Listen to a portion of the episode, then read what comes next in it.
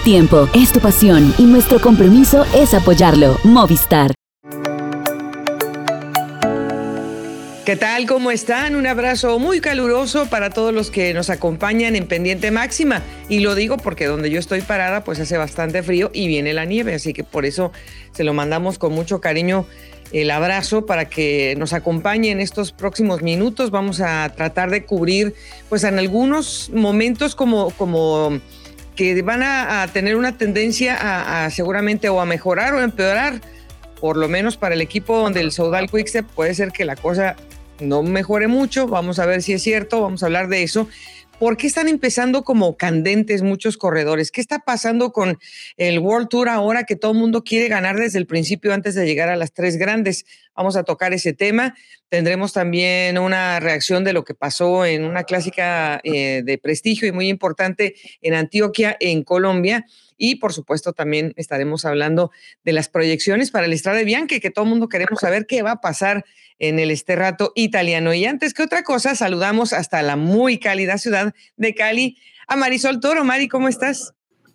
¿Qué tal, Goga? Saludo especial para ti, para todos los que nos ven y escuchan en Pendiente Máxima. Muchísima actividad ciclística, pero no puedo dejar pasar por alto el saludo de cumpleaños, Goga.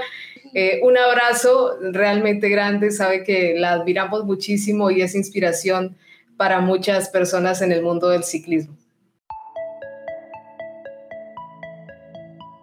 La Fundación Gero trabaja por fomentar la seguridad vial para ciclistas y por el patrocinio de escuelas de ciclismo donde se forjan los próximos campeones del ciclismo colombiano. Más información sobre nosotros en www.fundaciongero.org.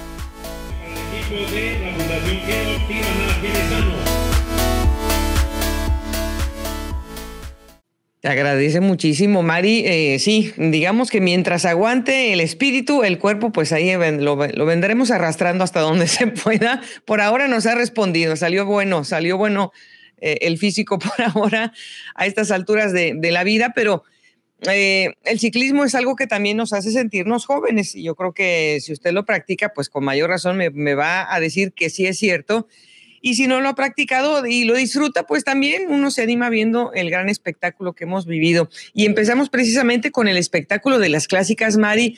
Mucha gente no empieza para ellos esa temporada, sino vienen ya las clásicas adoquinadas. Y normalmente desde que se fundó el equipo del Quickstep, que ha cambiado de nombre, pero le vamos a dejar el Quickstep para dejarlo como como eh, ese equipo al que identificamos con las clásicas, desde el 2003 habían venido ganando una de las dos clásicas adoquinadas que apenas tuvimos, que es la Omloop y la Curne Brussels Curne. Y resulta que este fin de semana ninguna de esas dos carreras quedó en manos este equipo. Al contrario, fue el equipo del Jumbo Visma el que ahora se tomó el atrevimiento y se tomó el ataque en estas dos carreras.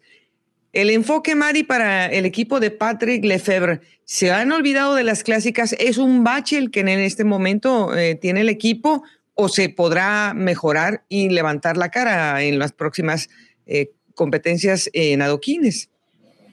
Yo sí siento que puede mejorar. De hecho, veo el equipo un tanto repartido o distribuido. Eh, es cierto que también le ha pasado a los demás equipos World Tour pero en el caso de Remco, que estaba en UAE Tour peleando esa posibilidad de título, vino también el triunfo de Julian Alaphilippe en Francia. Sumado a esto que pasó en las clásicas, eh, pienso que más adelante sí podemos ver un equipo más ofensivo. Ahora, Goga, no es un secreto que con la presencia de un hombre como Remco, el equipo se ha ido modificando también para contar con una nómina que le pueda respaldar en las grandes vueltas. Y vemos la presencia de algunos escaladores más eh, natos en esa nómina que acompaña a Remco Benepol. Es una eh, verdad que la diversificación de los equipos los ha obligado a las tendencias que se han ido marcando conforme pues hemos avanzado en la evolución del World Tour. Algunos equipos se han quedado casados solamente con victorias de etapa y no se han dedicado a proyectarse en clasificaciones generales. Por ejemplo, el Otto Destiny, que es uno de esos equipos que no ha cambiado su naturaleza durante los años. Eh, y que, bueno, pues ahora eh, Patrick Lefebvre está abriendo un poco el panorama. Ahí lo que quiere ver son números positivos. El número de victorias que sean los que se reflejen al final del año por una o por la otra vía. Sin embargo, Mari, sí le debe, le debe de doler el orgullo a un, a un hombre pues con eh, el poder adquisitivo y por ahí ya volvió a decir, si algunos de estos corredores que no me están funcionando en las clásicas en Bélgica, que es el país local, pues ya van a terminar su contrato y pronto nos vamos a ver la cara al final de la mesa cada uno. Eh, ¿Seguirá sirviendo eh, este método de Patrick Lefebvre para picarle la cresta a los corredores? Eh, pues no, no es el más adecuado, pero sí sabemos que hay un honor deportivo que está tocado, por lo que bien señala Goga. Los grandes patrocinadores de la escuadra también son belgas. Eh, nadie quiere hacer fiesta para que otro baile en ella, por lo menos quiero ser protagonista en el baile. Y es lo que le pasa un poco a este conjunto pero pues creo que también hemos visto que cuando se disputan grandes vueltas, que es un apartado en el que este equipo ha estado, pero no tan presente, pues hay que sacrificar un poco esa posibilidad de tener a los clasicómanos también respaldados. Ahora, creo que material humano hay mucho en todos los territorios y queriendo ingresar a una nómina como la de Patrick Lefebvre, a pesar de, de su forma y de su método.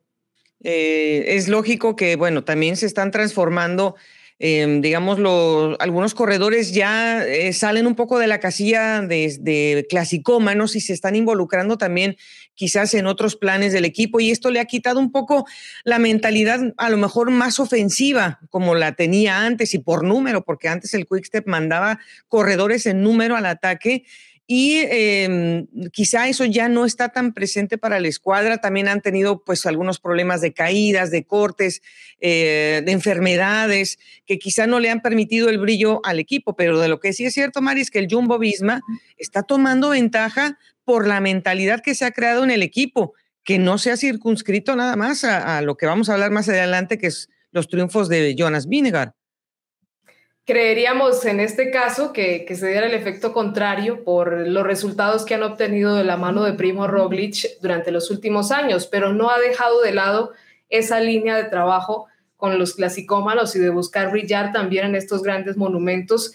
Y algo que llama la atención del Jumbo Visma es que tiene corredores jóvenes rindiendo muy bien en este inicio de temporada y digamos que tomando toda esa experiencia también de otros corredores de experiencia en este tipo de clásicas. Yo creo que lo que está haciendo este inicio Goga es tenernos con muchísima expectativa porque vamos a ver la propuesta y la ofensiva de varios equipos, porque también hay que mencionar siempre al Bahrein Victorious, que es otro conjunto que juega muy bien en este tipo de clásicas. Continuamos la gran actuación que han tenido corredores que representan al Jumbo Visma en esta ocasión con Jonas Vinegar, que ha empezado de una eh, manera también contundente en el eh, evento, que bueno, también vamos a tratar el tema de si se hizo bien o no el recorte de las cosas por las circunstancias del clima, ahora, un momento más adelante, pero si Jonas Vinegar vino con un equipo, Mari, que estaba mm, bastante balanceado porque presentaron tres corredores de 21 años que se están incluyendo por primera vez en la escuadra y de todas maneras el equipo rindió frutos y mucha gente me preguntaba en redes, ¿por qué tan rápido los resultados? ¿Por qué tanta mm, forma eh, de impactar? Eh, poniendo uno como que a pensar, es una competencia realmente entre Pogachar y Vinegar mentalmente, porque digo, pues todavía no se han visto las caras. Sí, siento que hay un estilo de correr en estos jóvenes eh, más ofensiva a lo que veníamos viendo en otras temporadas. Es un poco esa parte. También hay una premura en los equipos eh, por todo este nuevo sistema de ascensos y descensos, donde la competencia se ha hecho bastante reñida pero también si nos devolvemos un poco en el tiempo, Goga eh, no es muy diferente a lo que en su momento también comenzaba siendo un Nairo Quintana, que fue protagonista durante tanto tiempo en, en esas eh, grandes eh, contiendas del Tour de Francia y demás, y también con otros rivales, en Mikel Landa también en su momento, el mismo Christopher Froome, pero ahora es cierto que estos jóvenes le han venido a, a imprimir un poco más de carácter ofensivo a las pruebas y pues como que entre una y otra carrera eh, se genera ese duelo de cómo empiezo mejor la temporada que mi rival Y esto, como lo decíamos anteriormente, lo único que hace es preparar un muy bonito panorama para esos duelos en los que ya se van a encontrar. Yo voy a sumar un ingrediente también. Eh, las carreras a las que se han presentado Pogachar y, y, Vinegar, pues son, son carreras eh, jóvenes, en el caso del Gran Camino, la otra carrera que tiene más tradición, pero que no tiene ese colectivo, digamos, la inscripción alta. En el caso del Gran Camino, pues solamente había cuatro equipos World Tour. Bueno, si tomamos en cuenta la Astana, que bueno, parece como que todavía le falta otra vez regresar a ser World Tour, porque no se ha podido ver realmente efectivo en primeros eh, primeras salidas. Pero yo creo que también tiene un poco que ver eso, Mari, que el nivel de competencia, por ejemplo, con cuatro equipos World Tour, claro, pues vas a tener a uno que es dominador completamente y a pesar de que hizo una buena actuación el equipo de Movistar con Rubén Guerreiro, especialmente en esa carrera. Pero mm, yo creo que tiene también eso que ver, ¿no? El gran impacto que pueden manejar a sus anchas entre comillas, pero a sus anchas, los equipos en estas carreras en donde hay más equipos continentales posiblemente que obviamente cuando se venga el gran calendario. De los tres, Renko ha empezado ganando en una carrera World Tour, eh, donde vimos un muy interesante duelo con Adam Yates hasta el final de la competencia. Eh, pero es, es, es cierto esa parte y muy importante mencionarlo, Goga, porque a veces también sentimos que en el tour hay mucha marca, hay mucha protección, no se ven estas propuestas de largo aliento tan dominantes y entonces escuchamos por ahí que la carrera es aburrida y demás, pero tiene que ver un poco con esa marca. Es diferente ya verlos corriendo y por un interés tan alto como el de una gran vuelta, porque no van a tener este tipo de exhibiciones como las hemos visto en el inicio de temporada. Y creo que también em, en cuanto a la personalidad que le conocemos a Jonas, eh, se, está saliendo un poquito más de, digamos, de la nómina eh, que se había manejado con un primo Roglic, que es un corredor, sí, aguantador y de repente te ataca, pero no es eh, no es una chispa que va a encender la pólvora. Y en este eh, creo que se ha dado el permiso, Jonas, de experimentar esas sensaciones de atacar así a lo salvaje como lo hace Tadej Pogachar. No de tan lejos, Mari, pero sí de una manera contundente. O sea, no se le, nadie le pudo seguir la rueda a Jonas y de alguna manera a, a su forma, pero está tratando también de encontrar otras maneras de ser corredor, ¿no? Es un poco lo que mencionábamos en podcasts anteriores. Son las carreras para probar, para intentar algunas cosas diferentes a lo que ya hemos visto. Y bueno, enfrentarse a hombres como Remco y Pogachar, pues genera también un poco ese interés. ¿Cómo puedo reaccionar o cómo puedo proponer en determinado caso de, de enfrentarme a esas dos fuerzas, a esos dos tipos de carrera? Y ha sido interesante lo que nos ha enseñado Vinegar con, con esa buena exhibición individual también en la contrarreloj. Regresamos al tema de esta competencia que cumple su segunda edición o Gran Camino, un evento que se celebra en territorio eh, de Galicia, en España, que bueno, pues a estas alturas muchas zonas de Europa todavía tienen un clima pues terrible porque de repente te amanece muy bonito, aunque frío, pero de repente se viene la borrasca y se viene el, aire y se viene la nieve y luego se vuelve a abrir el cielo. Pero como eh, en las carreras tiene que haber una garantía, pues el primer día se suspendió eh, la competencia con todo y que había una fuga en progreso debido a que eh, se había presentado una tremenda nevada. Esta eh, es, digamos, la primera intervención que hay entre organizadores y entre quien representa a los corredores, que muchas veces no es la persona que se designa antes por la UCI Mari, sino que, bueno, digamos que de facto corredores como Jonas Vinegar o como, no sé, José Joaquín Rojas pueden hablar por el pelotón y se decidió hacer el parón. ¿Qué te pareció esa primera decisión? Yo lo considero acorde, Goga. Realmente estuve de acuerdo, eh, primero porque muchas personas eh, que viven en el lugar o que hacen parte de la organización señalaron que no es normal ver este tipo de temporales, eh, no es normal ver que nieva en ese momento pero pasa y yo creo que estamos viendo, y lo tocábamos también, lo recuerdo hace algún momento, sobre las altas temperaturas, es algo que se está saliendo de nuestro control y por supuesto va a afectar la práctica deportiva y me parece acorde, creo que no hay lugar a forzar el cuerpo eh, desde el inicio de temporada de esa manera. Sé que van a salir los demás interesados, los equipos que están tratando de buscar brillar en estas carreras, pero creo que siempre debe primar la integridad de los ciclistas y en esta ocasión creo que se tomó la decisión adecuada. La, la, carrera, sin embargo, tuvo una segunda ocasión de hacer una modificación a lo que se había propuesto.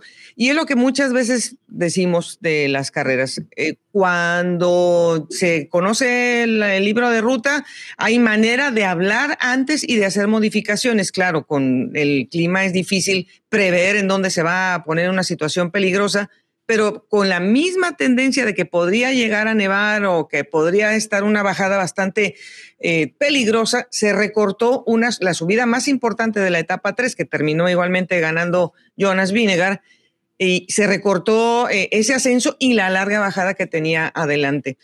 Y eso le quitó la alegría a, a las poblaciones que por ahí va a pasar, obviamente. Eh, ahí, Mari, creo que también las organizaciones pues están jugando un poco al camino largo, eh, es decir, a la colaboración de las comunidades, a la colaboración de los gobiernos locales, de los municipios, porque si prometes que va a pasar por ahí el campeón del Tour de Francia y de repente se hace una modificación, se, se podrá entender, pero también se sufre porque es, es algo que es un compromiso y una, una apuesta deportiva para que la gente disfrute también del espectáculo y hay una inversión de presupuesto también de esas localidades. Es algo que se planea generalmente con tiempo y con algún interés. Muchas de estas eh, localidades tienen fiestas, ferias y demás y hace parte también de esa programación. Em, pero como lo decimos, ante, ante el factor climático es bastante difícil intentar em, tomar una decisión diferente. Eh, lo que sí es que, pues, también es importante, ¿por qué no optar por un plan B? En el caso de las organizaciones ante estas opciones que a veces se pueden presentar en materia climática, porque sí se siente también un poco desolado el panorama cuando ese punto que podría ser decisivo, pues termina por no disputarse. Eh, eso se ha vivido en, digo, en etapas reina del Giro de Italia. Se han tenido que suspender, se han tenido que recortar. En el Tour ha pasado muchas veces también. Lo que sucede es que quizá viene el, el encuentro entre los equipos World Tour que quieren poner algunas condiciones de garantías y las carreras que apenas están sacando la cabeza, digamos, a, la luz pública, que en este caso pues es la segunda edición. Y algunos de los grandes corredores como Álvaro Pino en, un podcast similar al, de nuestro, al nuestro, a pie de puerto, él comentaba pues que pues en todas partes se corre con nieve, en todas partes se corre con agua, en calor, etcétera, pero que esto no se lo habrían hecho a la París-Niza y eso puede ser cierto. Sí, es, es parte de, las diferentes opiniones que se ven en carrera. Eh, sé que también, por lo menos en Latinoamérica, muchos técnicos y ciclistas eh, defienden esa parte de lo que es el ciclismo por desarrollarse en campo abierto, porque sales a entrenar y te encuentras con cualquier circunstancia climática, como también pasa en las carreras pero Goga, yo creo que también lo que ha pasado durante mucho tiempo y esta asociación de, en defensa de los ciclistas y de la integridad física también tiene que sentar unas bases y hace parte de, la protección que se debe hacer, sobre todo hablando de un inicio de temporada, donde no, no hay mucho por arriesgar y hay todavía un camino por delante en el que los equipos pueden buscar destacarse. Pues para cerrar, lo único que digo es que normalmente las carreras siempre salen ganando en el duelo de quién, quién es el, el que pone las condiciones y aquí ganaron los corredores, así que un aplauso para ellos que se han sentido más seguros para terminar esta competencia. Ya está en puerta la edición número 17 de la Estrada Bianchi. Ya sabemos que a todo mundo nos, nos, encanta por esa naturaleza que tiene con segmentos de este rato, eh, porque además sale de la hermosísima ciudad de Siena y porque siempre le da a corredores eh, una oportunidad de ser diferentes, de probar cosas diferentes, de tener también eh, un eh, equipamiento eh, también diferente, porque bueno, el esterrato exige también ciertas condiciones mecánicas en la bicicleta. Pero en esta ocasión, Mari, no vamos a tener al campeón defensor, a Tadej ni tampoco a otro campeón, que es Wout Van Aert, porque en las últimas horas ha tenido que modificar su, mm, digamos que su plan de carrera porque se le recortaron unos días de entrenamiento debido a que no estaba bien de salud. Está bien, pero bueno, ahora pues tuvo que reponer, se quedó en el Teide en la altura y no va a estar. Esto, la verdad, lo que plantea a mi parecer, Mari, es que la carrera va a ser abierta. La, carrera no va a tener ese control de esos dos equipos que sí van a tener protagonistas, pero que no va a ser tan contundente y esto me emociona mucho. Por supuesto, y con lo que venimos viendo de este inicio de las clásicas flamencas, pues eh, puede haber también una propuesta. El Jumbo Visma seguramente se va a presentar con muy buenos argumentos. El mismo Juliana Lafilippe, que ya ha ganado en esta prueba, puede ser una importante ficha también para apostarle a un nuevo título y la posibilidad también de ver a otros italianos luciéndose en este camino de este rato. hace la carrera con muchas más posibilidades y también más interesante, más emocionante eh, teniendo también a un hombre como Matthew Van Der Poel, que por ahí llega después de lo que ha sido una magnífica temporada en el ciclocross. Eh, yo creo que esa también es la gran incógnita porque no ha tenido una sola competencia en ruta y bueno, pues se va a destapar con el destapado. Matthew Van Der Poel, que ya ganó esta competencia en el 2021. Lo que dices del Jumbo Visma creo que es evidente porque Tish Benut, que ya ganó la competencia, aunque en ese momento fue con el Otto Soudal, ahora viene después de ganar en, eh, en el fin de semana en Kurne Brussels Kurne y em, también pues está Attila Walter que ha sido eh, parte de, los grandes protagonistas el año pasado, un corredor que también está eh, pues poniendo la cara por el equipo del Jumbo Visma. A la Filip me imagino que también pues querrá eh, revivir esos laureles que ya ha tenido en la competencia, pero hay otros corredores que lo han hecho muy bien, pero que todavía no han podido explotar, aunque han estado en el podio. Por ejemplo, Tim Bellens y David de Fórmulo, que ahora los dos están corriendo para el UAE es eh, un buen dúo para ese equipo que también ha mostrado funcionar muy bien como conjunto. Los hemos visto trabajar bastante compenetrados y hay un equipo al que le guardo expectativa, así no aparezca entre los primeros puestos, eh, el EF eh, Education Easy Pots, que tiene a un hombre como Alberto Betiol, pero que también trae a otras figuras jóvenes que se han venido destacando en este arranque de temporada y a los que tal vez el hecho de no ser tan marcados podría beneficiarle también en una posibilidad de triunfo. Yo creo que algunos de esos, de esos eh, tapados y que ahora van a estar más libres que nunca, porque Andreas Kron es un corredor que estuvo siempre como guardado para para apoyar la causa de otros, podríamos tenerlo y lo hemos visto muy activo ahora con el Loto Destiny. El Jaico trae a un veterano de 37 años, Nedek Stivar, que uno nunca sabe, a lo mejor recibe también una segunda oportunidad en la vida, porque el día también consiguió la victoria eh, Mari. Alexei Lutsenko, lo que decíamos de la Astana, es un corredor que le, le, ha ido muy bien en Jaén, que el año pasado la ganó, este año no, no la ganó, pero ya sabe que puede ser triunfador en el este rato, porque es que el Astano también necesita un empujoncito porque no terminó de irle bien en las competencias en Arabia a este, este señor.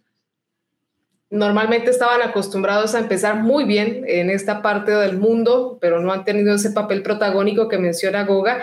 Y una ficha también o un equipo que puede aparecer y de hecho nos han mostrado buenos rendimientos es el Trek Segafredo, con hombres como Quinn Simons, que bueno, viene haciendo un papel importante en, materia de destacarse en diferentes terrenos y puede tener un importante apoyo también en esta Estrada de Bianchi. Y para las damas, eh, la verdad es que el podio del año pasado, yo creo que lo, lo, vamos a tener ahí otra vez un poco revuelto. Mm, lo del Lotte Kopecky que acaba de ganar el fin de semana en Bélgica, Annemiek van Bleuten, que viene con una espinita porque todavía no ha podido mm, tener su primera eh, victoria en Europa, Mari. Y bueno, eh, yo creo que Ashley Mullman, que también la mencionamos la semana pasada, fue podio y, y, está también con la pierna caliente, además de Lisa Longo Borghini. Pero yo creo que el podio del año pasado, Mari, yo creo que van a ser las mismas, un poco diferente el orden a lo mejor. Realmente el Works nos ha enseñado que vienen muy fuertes como conjunto, sigue siendo un equipo que ya suma una experiencia muy importante, además con estos nombres que menciona Goga, no va a estar Lorena Vieps, que fue otra de las que nos deleitó este fin de semana, pero eh, seguramente en otros eh, objetivos de la temporada va a estar muy activa. Y digamos que la gran incógnita es Annemiek van Bleuten, aunque todos sabemos de su calidad, no sabemos cómo va a medir sus esfuerzos este año. En el caso de Lisa Longo Borghini y de Lotte Kopecky ya han celebrado, pero Annemiek van Bleuten se ha quedado ahí a la puerta. Lo más importante es ver cómo se van a rodear estas campeonas y cómo va a pesar también ese trabajo colectivo para buscar la victoria en la Estrada de Bianchi. Hablamos de ciclismo femenino en pendiente máxima con una corredora que ha sido gran protagonista en este arranque de temporada, primero en el Campeonato Nacional de Ruta de Colombia y después como una de las representantes en el Campeonato Mundial de eSports. Natalia Franco conversó sobre estos temas con Goga. Nos da muchísimo gusto recibir en Pendiente Máxima a una corredora colombiana que ha tenido muchas experiencias de vida, pero sobre todo nos ha enseñado que la bicicleta está mejor que nunca después de una quinta eh, pie puesta eh, dentro de los campeonatos nacionales. Y bueno, además unas experiencias recientes de las cuales queremos que nos cuente, pero antes que otra cosa la saludamos hasta Suiza, donde está precisamente el cuartel del equipo del Centro Mundial de Ciclismo. ¿Cómo estás, Nati? Bienvenida. Gracias, Goga. No, muy contenta de ser la invitada y feliz de compartir un poco de mis experiencias. Nati, eh, bueno, pues empezó el año muy bien. Eh, ¿Cómo fue la preparación para, para llegar como tú querías a los campeonatos nacionales? Bueno, yo creo que traíamos un proceso pues bien exigente desde el año pasado y pues la idea era esa preparación pues desde mucho tiempo antes eh, poder incrementar el gimnasio y todo para, para, poder tener la fuerza para el nacional. Y bueno pues bastantes intervalos, bastantes sufridas, eh, mucho trasmoto, eh, yendo a la pista, eh, yo creo que se vio, se vio el resultado, eh, se vio pues que tenemos buenas sensaciones y, creo que esta temporada espera cosas buenas. A partir de, bueno, formalmente tu ingreso al equipo del Centro Mundial de Ciclismo, eh, ¿cómo, ¿cómo, ha sido para ti también la, la interacción en, en, este equipo, el tipo de resultados que tuviste el año pasado, en donde te alcanzamos a ver al final de la temporada? Bueno, yo creo que ha sido pues un proceso bonito, no solo sobre la bici, sino por fuera de la bici también. Eh, todas las corredoras venimos de países diferentes, culturas muy diferentes, entonces yo creo que el éxito de un equipo también es tener esa cohesividad entre las corredoras, entendernos, eh, apreciar cada una de sus diferencias y, bueno, eso se vio, o sea, al principio era poder conocernos, trabajar en equipo y a fin de temporada pues ya pudimos demostrar eso eh, con muy buen trabajo de equipo y obteniendo resultados. Entonces, yo creo que la idea pues este año es seguir ese avance y consolidarnos mucho más como un equipo continental que da la pelea. Yo creo que mucha gente a lo mejor no tiene ese concepto. Mm, la gente piensa que es como una academia nada más el Centro Mundial y que, bueno, los, los llevan a exponer a ustedes, mm, digamos que su preparación, todo lo que han aprendido. Pero me parece que este concepto del equipo con ustedes ya es, mm, o sea, es formal eh, en cuanto a la estrategia en carretera y, y la proyección, como tú dices. Sí, yo creo que son muchas cosas tras de bambalinas que, que no se ven y, esa formación como personas de, de, llegar al mundo un poco más preparados, un poco más empáticos, eh, pues es, es, un gran as bajo la manga, digámoslo así, entonces es, es bonito. Sí, también estuviste recientemente participando en el Mundial eSports eh, de la UCI, que bueno, es una, una nueva versión del ciclismo que se dio obviamente pues a partir de la pandemia, creo que muchos eh, utilizaron esta plataforma virtual para mantenerse activos y mantenerse con, digamos, con, con las piernas en donde deberían de estar. ¿A ti cómo, cómo te trató esa transición también, Nati, y qué tanto te dio la confianza para, para digamos, extenderlo ahora también a, a una versión de campeonato del mundo? Bueno, yo creo que mi experiencia con el eSports pues fue muy gratificante. Em, digo pues porque en la pandemia lo fue donde más fuerte estuve y más consistente, más constante. Eh, pues con mi equipo pasado era un requisito, teníamos que correr en la plataforma, entonces pues esa consistencia obviamente se ve, o sea, a partir de incrementar pues tu, tu FTP o tus watts, pues al fin y al cabo también es un juego y hay que saber pues digamos que esas mañas del juego, ¿cierto? Entonces, eh, este año, pues lastimosamente creo que tengo unos objetivos más en la carretera, entonces no, no se preparó pues como, como hubiera querido. Eh, pues el nacional era muy encima, tenía mis, mis miras en el nacional, em, pero bueno, igual es una experiencia bonita, igual es, es chévere poder representar a Colombia en otra disciplina, em, y bueno, y que seguramente en otro año donde pueda prepararle un poco mejor, eh, pues igual también se ven los frutos, son, es una disciplina que, que te ayuda mucho a transferir también a la carretera, así que nada es perdido digamos que qué tipo de competencia, como dices, pues hay algunos elementos que lo hacen como más de juego porque puedes meter algunos momentos de carrera a tu favor. Eh, en este mundial que tuvo tres fases de competencia, pues había que pasar un filtro para luego llegar al segundo y al tercero del, digamos, de los, eh, de los niveles que tenía el mundial. Pero ¿cómo, ¿cómo se prepara uno? Pues porque no las estás viendo, aunque las conozcas también en otras latitudes, mentalmente para, para realmente hacer un esfuerzo eh, concentrado en menos de hora y media. Sí, yo creo que la concentración es una de las grandes habilidades de, de esta plataforma. O sea, si sueltas una mano, si miras a otro lugar, los watts inmediatamente bajan y puedes perder la rueda. Y cuando pierdes esa rueda no es tan fácil como la vida real de volverla a coger. Entonces, yo creo que esas son habilidades que otra vez va la consistencia a ser muy constante en practicar eso, porque lo que practicas es lo que al fin y al cabo haces. Y, y, bueno, estas corredoras son extremadamente expertas en este juego, o sea, se ve que con esas tres, con esa dinámica, pues de, de poder ir seleccionando menos y menos y menos, eh, las corredoras fueron supremamente inteligentes y, y, bueno, terminan sprint, ya ellas tienen tan contado ese sprint que como que era muy, muy predecible que quiénes iban a pasar y quién no. Entonces, sí, es bien interesante. Eh, bueno, aparte de, tu presencia para Colombia, hubo dos argentinas, estuvo Bárbara Frisch y Luciana Roland. ¿Qué tanto piensas que se, pueda manifestar para Latinoamérica esta opción de los esports eh, al mediano plazo? Bueno, yo creo que um, se dificulta un poco. Yo creo que somos unos privilegiados que no tenemos, digamos que esas temporadas de invierno que muchas veces las personas pues se enganchan por eso, porque no tienen otra opción. Digamos que en Colombia puede haber temporadas de lluvia, pero aún así es caliente, entonces la gente prefiere salir a mojarse.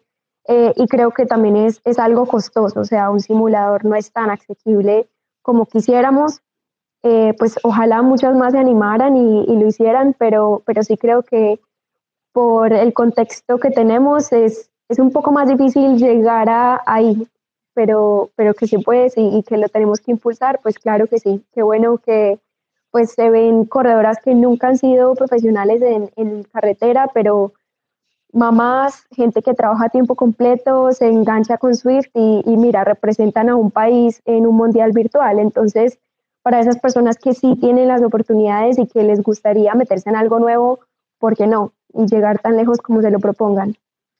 Pues eh, en, digamos que en la versión masculina, pues hemos visto que, que estos esfuerzos de, plataforma virtual le han dado oportunidades a corredores como Jay Vine, que ahora están en el World Tour. ¿Crees que, que las damas podrían tomar esa, digamos, esa misma beta para llegar? Claro, yo fui una fui una finalista en el 2021. Eh, estuve muy cerca de ganarme ese contrato, no, no te miento que me imaginé estando en el Canyons Ram con las mujeres y, y, no se dio, pero yo creo que eso me impulsó a seguir buscando oportunidades y poder llegar a Europa y, y aquí estoy. Entonces yo creo que tener un poquito de esa pruebita de lo que podría ser eh, te impulsa y, y, qué chévere que más colombianas pudieran hacer Swift Academy, pudieran tomar esa oportunidad porque o sea, ¿por qué no? Puede que quedes y puede que te lo ganes y, llegas directo a un World Tour. Entonces, creo que hay que dar exposición a eso porque muchas personas no conocen de, esa gran oportunidad que se puede presentar. Por eso es que decíamos que tienes muchas experiencias, porque es que te has recolectado, además de que no has soltado tampoco tus estudios, entonces eso es, te hace una, una persona muy especial, Nati. Este año, ¿qué te gustaría? Eh, obviamente, seguro que en la lista está ganar, pero ¿qué otras experiencias de las que ya pasaste por algunas carreras, cuál te gustaría ganar? ¿Mayor experiencia o tener en el calendario este año? Bueno, yo creo que para mí es ir a Glasgow al Mundial. Creo que el Mundial pasado eh, estuvo un poco amargo por un pinchazo que me dejó fuera de competencia. Em, pero aparte de resultados, me gustaría poder demostrar que soy una corredora valiosa para un equipo y, poder demostrar eso en carreras importantes creo que puede ser el paso que me ayude a llegar a otro equipo un poco más importante o que me dé un poco más de oportunidades. Entonces yo creo que esa es la idea, poder demostrar que, que estoy ahí de gregaria, que estoy ahí a hacer un buen trabajo y que puedo hacer la diferencia de que alguien se sienta cómodo, que alguien pueda disputar con mi compañía o con mi ayuda y, y bueno, veremos qué, qué pasa también. Claro. Nati, pues te, vamos a dejar, pero antes de que te regreses a tus actividades allá en Suiza, ¿cuál es la primera carrera en la que te vamos a ver este año ahora? Bueno, la primera carrera que me verán será Vuelta a Extremadura en España. Eh, son tres etapas, empieza el marzo 10. Mi equipo corre este fin de semana en Bélgica, pero bueno, estoy preparándome un poco mejor para, para las carreras de, más montaña y bueno, ahí me verán. Pues te mandamos un abracito allá con mucho cariño y esperando a, que te sientas súper cómoda otra vez con esta competencia en Europa.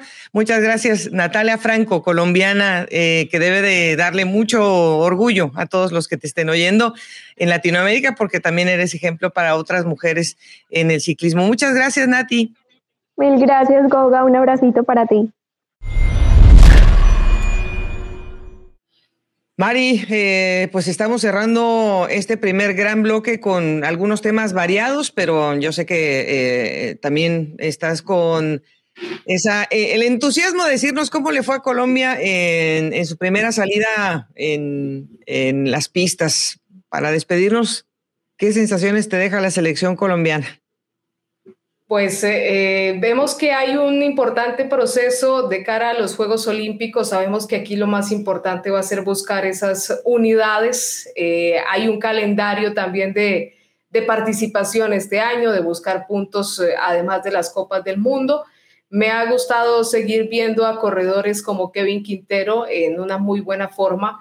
Sabemos que en el caso del ciclismo de pista son fracciones de segundos, son algunas decisiones que a veces eh, dejan a los corredores fuera de la final, pero creo que el balance general es bastante importante y esperamos que ante todo los corredores puedan seguir trabajando en esos puntos que los va a llevar a los Juegos Olímpicos. Nos hace mucha ilusión la posibilidad de que Marta Bayona pueda regresar a una competencia olímpica después de lo que fue su presentación en Río de Janeiro. Y a nivel general, pues Nueva Zelanda realmente ha comenzado eh, con el pie derecho dominando sobre otras selecciones como Gran Bretaña y Países Bajos que también se apuntaron una buena cantidad de triunfos.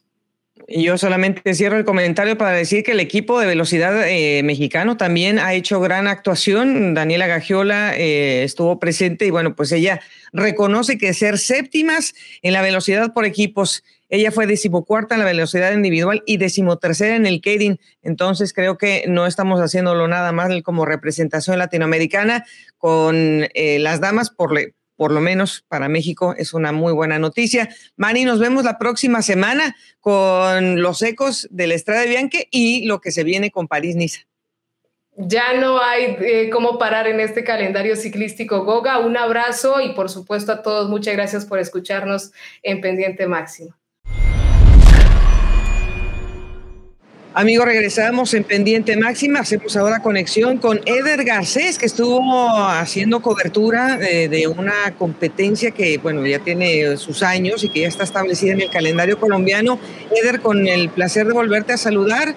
Em, para la gente que no conozca exactamente eh, la naturaleza de la competencia en esta clásica Río Negro, ¿de qué se trata? ¿Qué tipo de terreno tiene y emociones ofrece?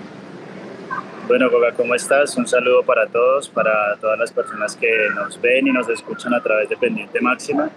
Bueno, la clásica de Río Negro es una carrera de mucha tradición en el calendario nacional y pues es una carrera que en definitiva es muy a la, a la vieja usanza del ciclismo colombiano, una carrera con etapas montañosas y quizá con una oportunidad para que los sprinters tengan su lucimiento. Es una carrera que ya tiene más de 20 años de tradición en el calendario nacional y que es una de esas carreras en el calendario que reúne a toda la gran variedad del pelotón nacional en la categoría élite, damas y bueno, los sub-23 y los juveniles que también es algo muy importante. O sea que de aquí en esta carrera hemos podido ver grandes talentos que luego también han trascendido en el ciclismo de Europa precisamente porque Antioquia ofrece esa gran eh, calidad de, terrenos. Eh, queremos que nos hables de, el pelotón femenino, que aquí también está construyendo mucho carácter y que está empezando también a, descubrir nuevos nombres.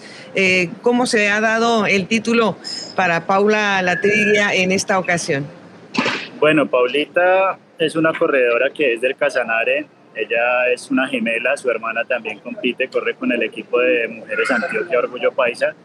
Son corredoras que se han hecho a pulso, como se dice, ¿no? Tienen una escuela muy humilde, de un origen bastante, digamos, progresivo en su carrera.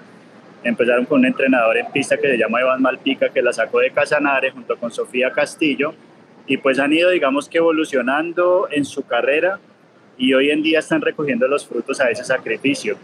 Eh, hizo parte del equipo de CM ya desde hace dos temporadas y ahora está recogiendo la cosecha de, un buen proceso, siendo la nueva campeona de la clásica de Río Negro, que es una carrera donde estuvieron corredoras bastante nombradas, importantes, y pues bueno, para Paula es un lauro para su carrera que, que tiene un significado muy alto. Como estuvo Eder por allá, se acercó para celebrar a Paula en este progreso que tiene como en, una gran corredora, pero también de lo que es la familia y a veces las pérdidas importantísimas por las que ha tenido que pasar. No, es muy bonito y de verdad estoy muy agradecida con todas las personas que han sido parte de este proceso porque han sido muchos años de, esfuerzo, realmente de sacrificio, disciplina, muchas madrugadas, eh, como te contaba, con la universidad, ha sido difícil, pero yo creo que con, con, mucho esfuerzo, dedicación, disciplina sobre todo, es que se pueden lograr estas cosas. Nosotras siempre hemos, pues, hemos corrido en diferentes equipos, pero inclusive así Valentina me ayuda a mí. Esta ella tiene un papel diferente en el equipo en el que está. Entonces es difícil, igual yo entiendo que es el trabajo de ella y tiene que cumplir con su labor y la cumplió muy bien porque pudieron llevarse la tapa, ella era quien lanzaba a Carol. Entonces, pues eso es difícil, pero uno entiende, uno entiende que ella igual también está haciendo su rol en el equipo, está haciendo bien su tarea. Fue muy difícil porque yo no sabía. Y siempre que llamaba a mi mamá no me decía y yo sentía que pues que estaba rara. Y Valentina durante la carrera me dijo que, que algo pues, le había pasado, yo no sabía qué era. Y terminé así como con esa incertidumbre. Y después me dijo y pues fue muy difícil. Pero bueno pues yo sé que igual está en un lugar mejor que, que su sufrimiento se acabó. Y que está allá cuidándonos Por otra parte, Eder, bueno, pues había una gran expectativa de ver a, los equipos élite colombianos y muchos me preguntan en redes, ¿por qué 10 corredores? Y esto, aunque es común en Colombia, Eder, eh, ¿cómo lo podemos explicar? Porque es mm, más allá de lo que normalmente se hace en otras carreras.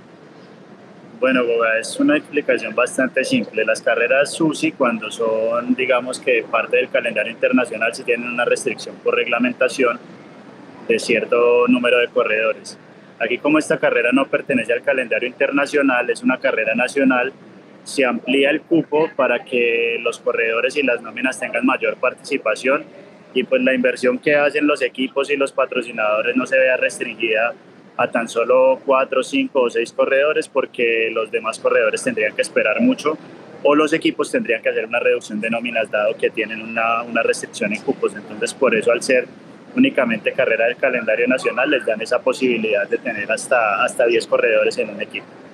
Esta situación, eh, claro, le, da yo creo que prioridad a, nóminas que tienen pues mucho prestigio y que tienen mucho tiempo, además en calendario ya corrido, como le tocó al Team Medellín. ¿Cómo se vivió ese duelo?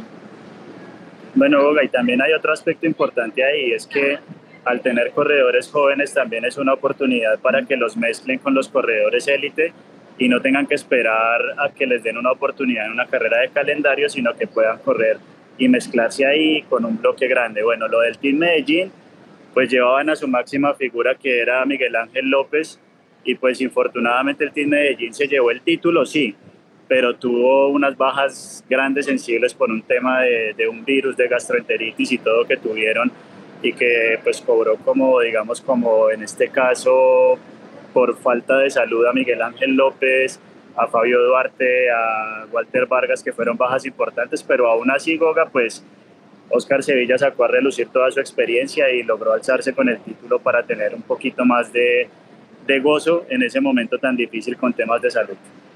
Entre los juveniles, Cristian Vélez eh, del equipo Crédito, este que nos está dejando pues una importante nota, ya lleva varias victorias en los diferentes equipos que está manejando Gabriel. ¿Qué, qué sorpresa dejó los juveniles eh, también en el, en el espectáculo? Son las carreras que a mí más me gustan, te lo digo, porque son los corredores que, que marcan el camino y que marcan la senda de lo que después gozamos en la élite Cristian Vélez es un chico de Amagada, es antioqueño, un corredor muy talentoso, muy completo. De hecho, el último día era el sprint, pero llegó segundo y es muy buen escalador. Te cuento que en la etapa reina, que eran prácticamente 70 kilómetros de ascenso, tuvo que correr con abrazaderas en la zapatilla porque se le dañó el choclo de la bicicleta, no podía apoyar la parte de la cala con el pedal, entonces tuvo que correr así, o sea, es decir, si se caía no tenía cómo sacar el pie. Entonces ahí digamos como que ese tipo de cositas que, que, son, que son detalles como que la, la, gente no ve, pero la categoría juvenil siempre muestra grandes talentos. Esteban Mejía que sigue confirmándose como una de las cartas de mayor proyección. Y pues también dentro de los 23 de primer año, mira, Guatibonza ganándole a los élites. El último día del circuito, un sprinter que promete muchísimo. Y lo mismo Haider Muñoz, que campeón de la Vuelta del Porvenir. Y todos los días hacía el trabajo de selección de fuga para sus compañeros del Crédito. O sea que los juveniles y los sub-23 de primer año, es decir, el vivero del ciclismo colombiano, espectacular en esta carrera, muy bueno, muy bueno. Vamos a escuchar a Oscar y a Cristian en su título en esta clásica Río Negro. Sí, la verdad que cada triunfo sabe a gloria, ¿no? Sea la carrera que sea, donde sea, la verdad que ganar siempre es muy bonito porque detrás hay mucho trabajo, hay muchos momentos difíciles que quizás no se ven, ¿no? Pero ahí están. Y bueno, aquí ganar, la verdad que da mucha felicidad, ¿no? Y más cuando, como bien dices ayer, tuvimos muchas bajas importantes en el equipo.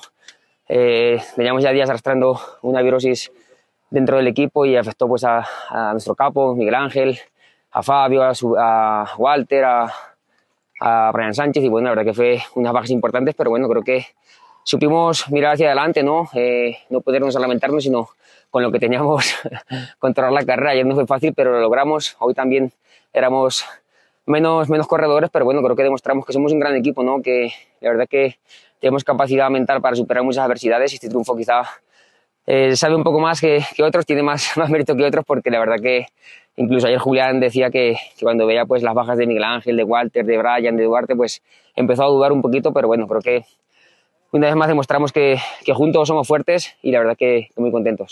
No, una etapa bastante rápida, muchos contraataques y gracias al equipo que pudo resolver todo eso. No, desde que salimos nos dijeron que lo importante era la general y lo primordial fue que ellos desde que salieron hasta que terminaron trabajaron toda la etapa. Es un título que verdaderamente lo llena de mucha alegría y lo pone a uno a trabajar más juicioso para lo que se viene. Más allá del éxito deportivo, Eder, eh, infortunadamente perdimos a un corredor en competencia. Esto es lo que menos uno espera en una carrera donde el ambiente pues tiene que ser el más propicio a las garantías de seguridad para un corredor, pero hay veces que se sale de la mano el comportamiento de elementos que no forman parte de la caravana. ¿Qué fue lo que pasó? Bueno, yo quiero empezar por destacar una cosa La carrera estuvo bien organizada. Los cierres de vías fueron correctos. La vía por donde se compitió dos veces, que fue de Río Negro a Doradal y Doradal a Río Negro, es una vía nacional que es muy complicado cerrarla y la cerraron muy bien. ¿Qué fue lo que pasó?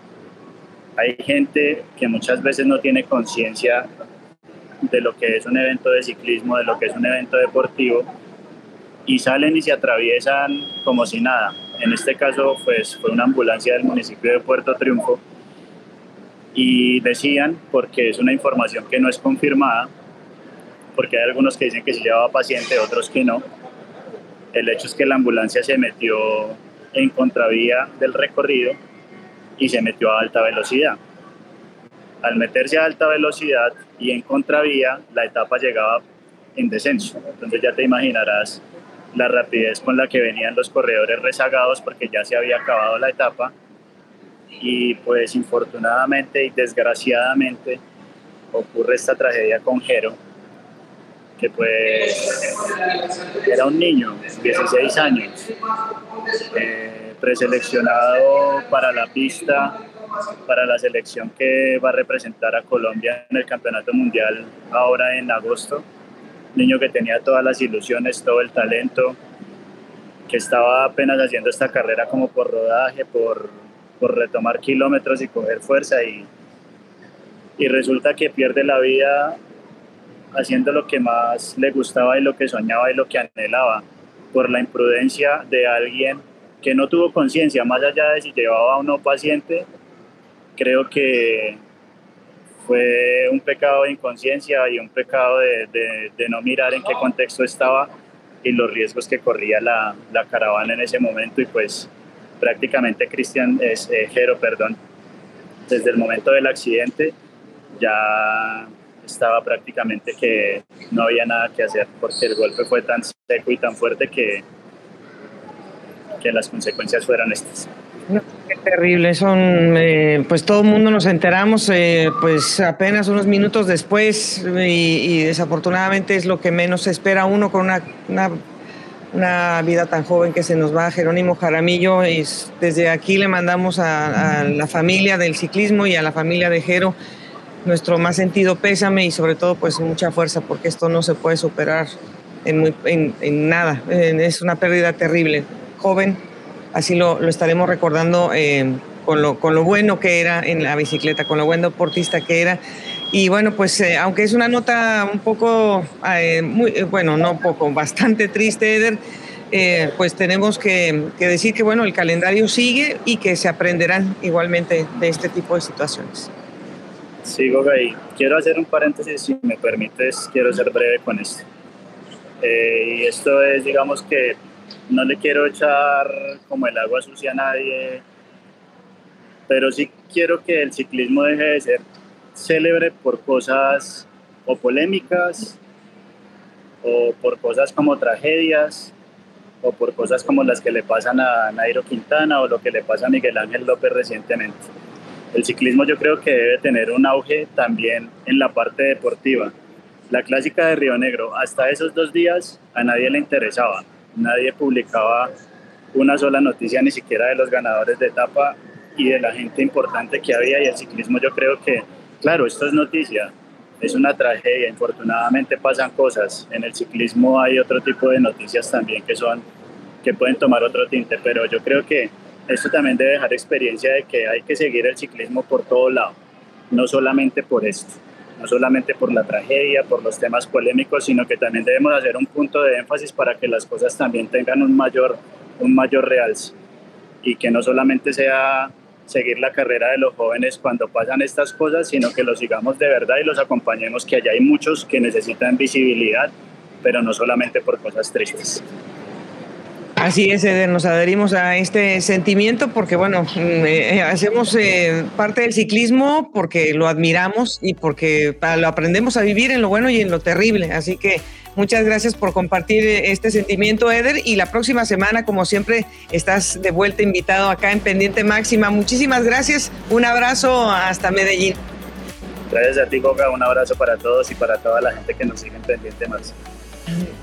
Muchas gracias a ustedes por habernos acompañado en este viaje y nos vemos en unos cuantos días porque nunca nos tardamos mucho para conectarnos con ustedes en Pendiente Máximo.